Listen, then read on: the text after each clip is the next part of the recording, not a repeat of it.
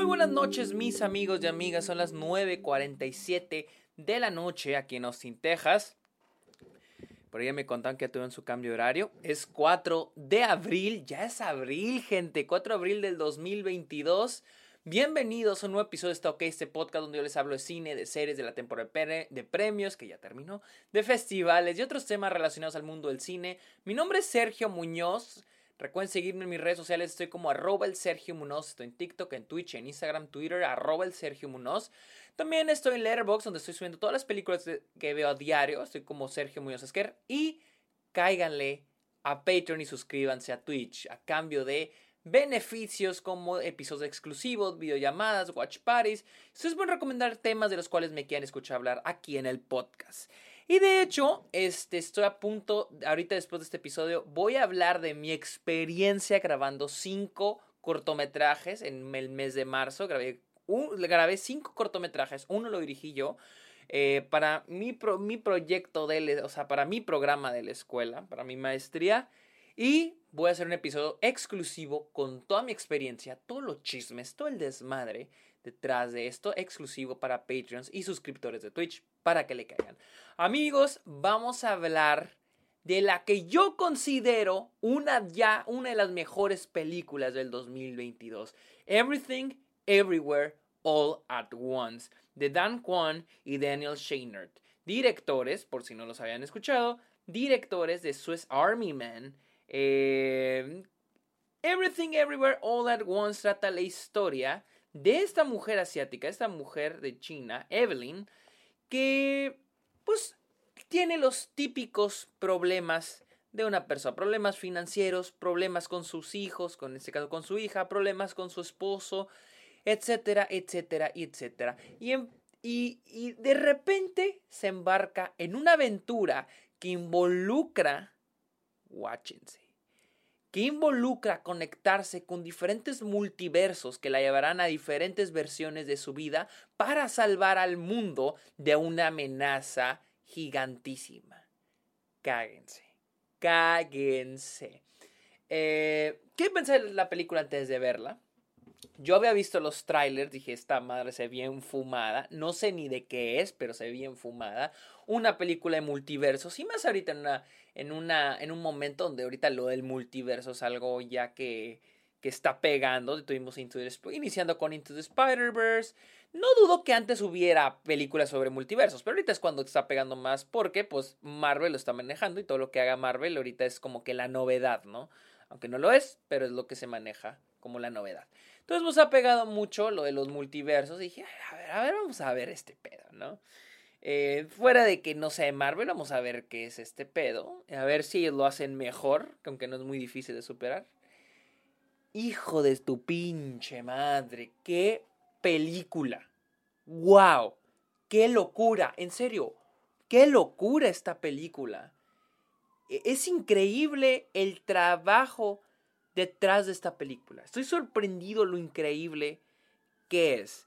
La película es una película tan estúpidamente increíble, tan energética, tan creativa. En serio, es sorprendente. O sea, iniciando la película, no, es que no sé ni con qué comenzar. O sea, la película. No sé ni cómo comenzar este episodio. No sé ni cómo empezar a decirles cómo.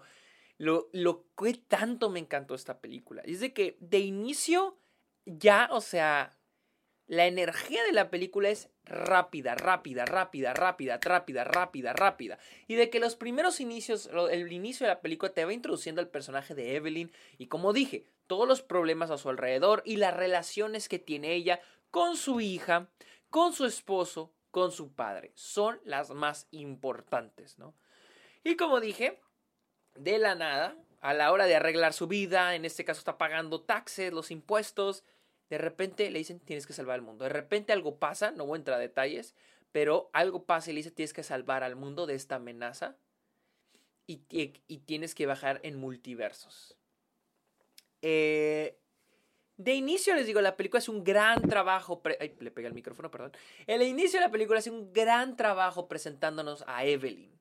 Sus problemas. O sea, los primeros 30 minutos, los primeros 30 minutos es increíble planteándonos todos los pedos que tiene Evelyn alrededor de ella, ¿no? Y es de que de eso va la película, ¿no? De los problemas que tenemos en nuestras vidas y de las relaciones alrededor de nosotros. Y lo que se me hace bien interesante es cómo usa el concepto de multiversos. Porque la manera en que lo hace es de una manera súper, ultra inteligente. Hemos visto cómo Marvel usa el concepto de multiversos pues para darnos fanservice, que es muy entretenido, pero nada más para eso. Esta película nos replantea la importancia de la vida, ¿no? La importancia de nuestra propia vida. Y el valorar lo que somos y las personas a nuestro alrededor. La idea de que estamos donde estamos por las decisiones que tomamos. Y de si decidimos ser felices o arrepentirnos de lo que hemos hecho. De quiénes podríamos ser quiénes podríamos haber sido. ¿En qué posición estaríamos si hubiéramos decidido otra, hubiéramos tomado otras decisiones? ¿Qué cosas tendríamos? Pero también qué cosas no tendríamos. Y es de que la película es increíble haciendo esto. O sea, en serio toca los neta.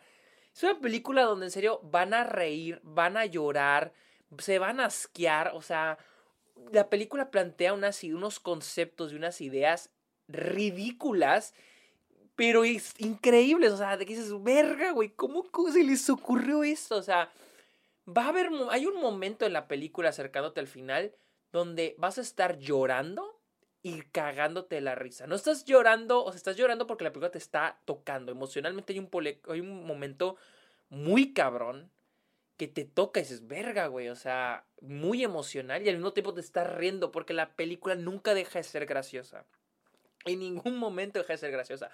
Pero eh, la película hace un gran trabajo de usar el concepto de multiversos para hablar sobre las relaciones que tenemos con la gente alrededor y la vida que tenemos ahora. Eh, y es increíble, en serio. O sea, hay un momento donde en serio la, solté la lágrima. O sea, que yo estaba llori, llori, llore. Porque, porque en serio me tocó en el corazón esta película. Eh, y es que me gusta que la película plantea el mensaje de, de dónde estaría si no estuviera aquí.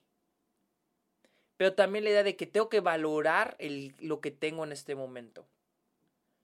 Pero también el tengo que, cómo puedo mejorar como persona. Porque algo que plantea mucho la película es cómo culpamos a la gente de nuestro alrededor por nuestra miseria cuando al final del día esa miseria es nuestra miseria y es culpa de nosotros.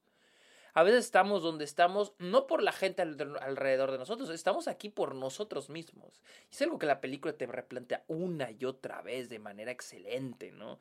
Eh, y creo que al dar ese mensaje, el usar los multiversos como una idea de lo que fuimos, lo que somos y lo que pudimos y podríamos ser, es espectacular, en serio es espectacular. Ah, como dije, la película es de inicio a fin, es súper entretenida, súper graciosa, cagadísima. A cada segundo hay cosas creativas, ¿no? Y hay un, hay un toque de cuteness, de lindura, de dulzura a cada chiste, a cada broma que vamos viendo.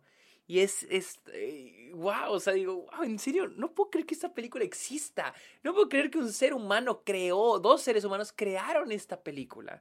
Porque algo sí debo decir, esta es una de las mejores películas de la década, o sea, de los, o de este siglo podría decir. Porque es de estas películas donde digo, verga, güey, esta es la, es, esta es la mejor película en este aspecto pero también es la mejor película en este otro aspecto y es la mejor película en este, por ejemplo. Por ejemplo, a poner un ejemplo, The Power of the Dog. The Power of the Dog, por ejemplo, para mí, eh, cuando yo elijo a veces mi película favorita del año, pues me fijo en muchos aspectos, ¿no?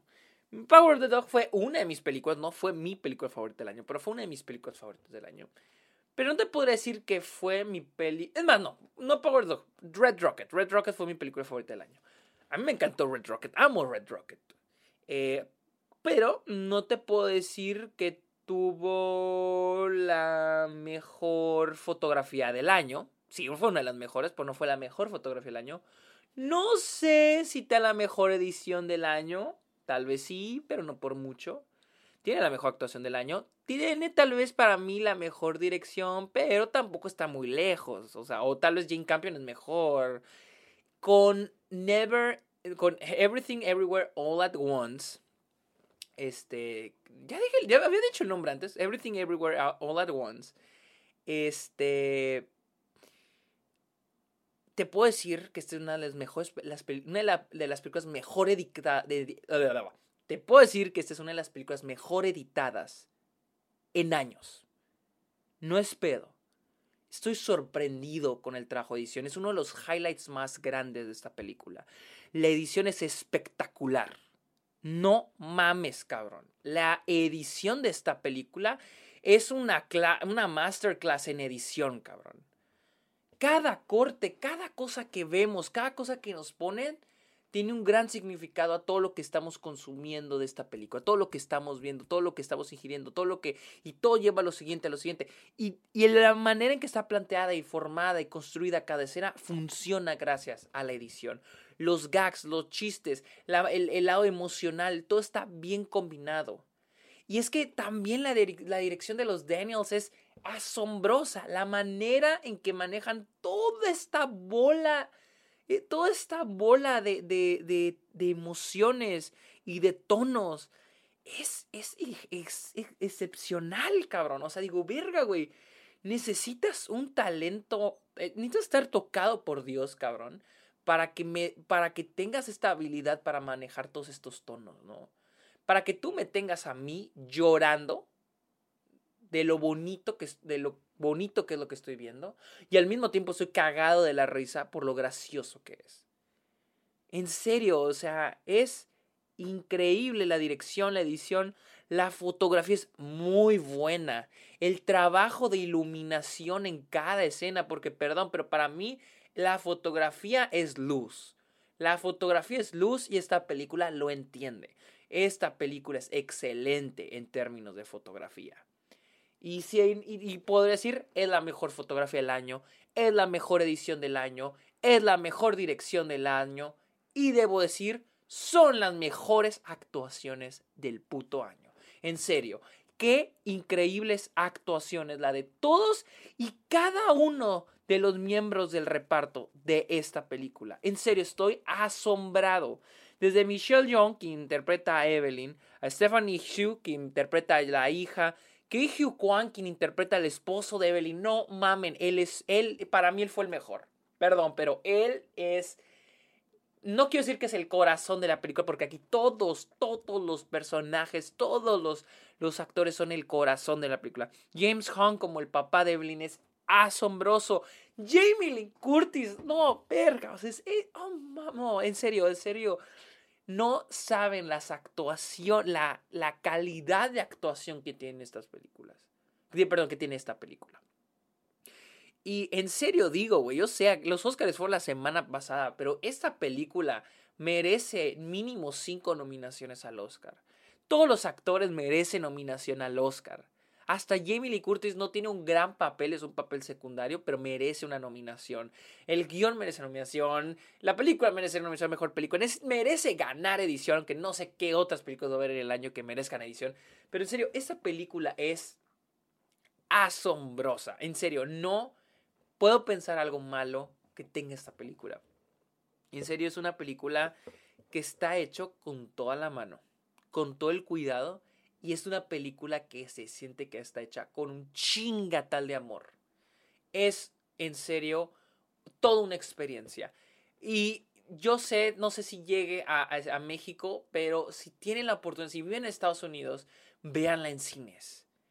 Eh, la mezcla de sonido de esta película es otro pedo. O sea, la mezcla de sonido es espectacular.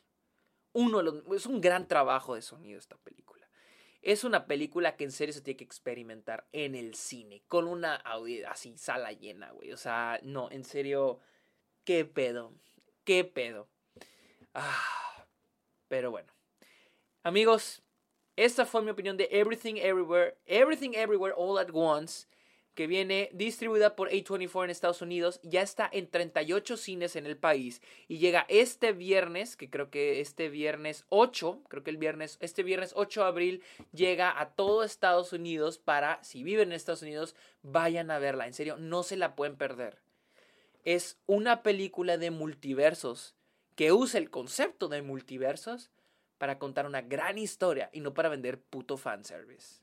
En serio den la vean esta película. Merece toda la atención del mundo porque es uno de los mejores trabajos en años.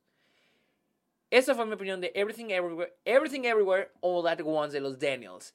Amigos, recuerden seguirme en mis redes sociales, estoy como arroba el Sergio También recuerden que estoy en Letterboxd, cáiganle a Patreon y a Twitch.